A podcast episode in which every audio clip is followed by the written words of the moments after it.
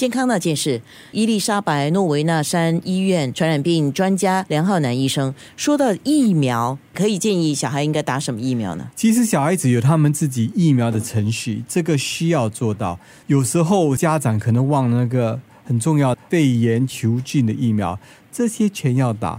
还有一个叫 rotavirus，也就是小孩子腹泻的那些疫苗。打的这些对孩子很有帮助，就是一个流感。小孩子在九岁以下感染的时候呢，风险比较高，甚至一万个孩子之中，其中一个呢可能会有惊风，会影响到脑膜，甚至小孩子脑膜炎好了过后，跟以前会有点不同。除了那个程序表里面写的呢，你还需要打流感的疫苗。小孩子打了流感的疫苗过后呢，不单单可以帮助小孩子，也可以帮助成人。为什么？那些成人也是阿公阿婆啊，他们的流感是从哪里来的呢？从小朋友那边感染，就是孙子传给他。除了这个流感疫苗呢，还有那个 A 型肝炎，在新加坡就很少看到。新加坡水太干净了，但是你出国邻国的时候，你吃一些普通的菜，上面的沙粒呢，里面都可能感染到。你只要需要打两针，接下来一生中呢就不会感染到 A 型肝炎。你想到这种情况，那不如早一点打，好过迟一点打。这样的话，你越早有抗体，越早有保护，那不是更好？梁医生，你所说的这些疫苗，不论今天你的小朋友是不是要出国旅游，或者在新加坡，总之这些都是必备的，是吗？这些都是需要必备的。小孩子如果他都不出国，我还是建议他们打这些疫苗。流感疫苗就比较特别，就是每一年每一年的时候都需要打，而且少过九岁的时候，他们抵抗力还是不好。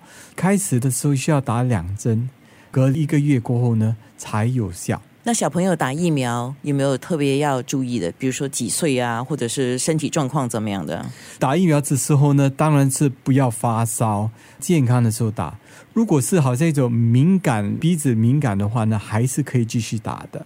只是如果是大烧，刚刚从一个病毒感染好了过后呢，那种情况呢就不要打。现在的家长呢喜欢去一些特别的地方啊，野外的地方，那些还要注意一些特别的病毒。